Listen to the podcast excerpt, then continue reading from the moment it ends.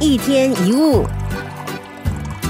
我们都会灾难化一些小事，我们可以为了微不足道的事搞到自己心神不宁，比如路上塞车、上班快迟到、脸上冒出一个小痘痘、东西忘了带、事情做不好、工作做不完，有的时候可能只是掉了一根扣子，或者是牛奶溅出来了，或者是袜子上面有一个脱落的线，邻居叫了一声就足以踩到我们的地雷，情绪爆发。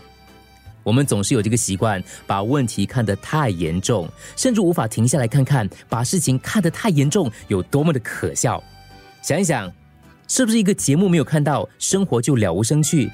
是不是一次考试没有考好就毁了一生？是不是胖了几公斤就无法享受人生？是不是爱人跑了，世界末日就会来临呢？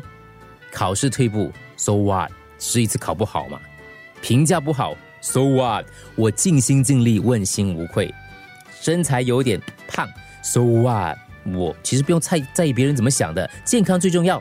没有对象，So what？一个人有他的自在啊。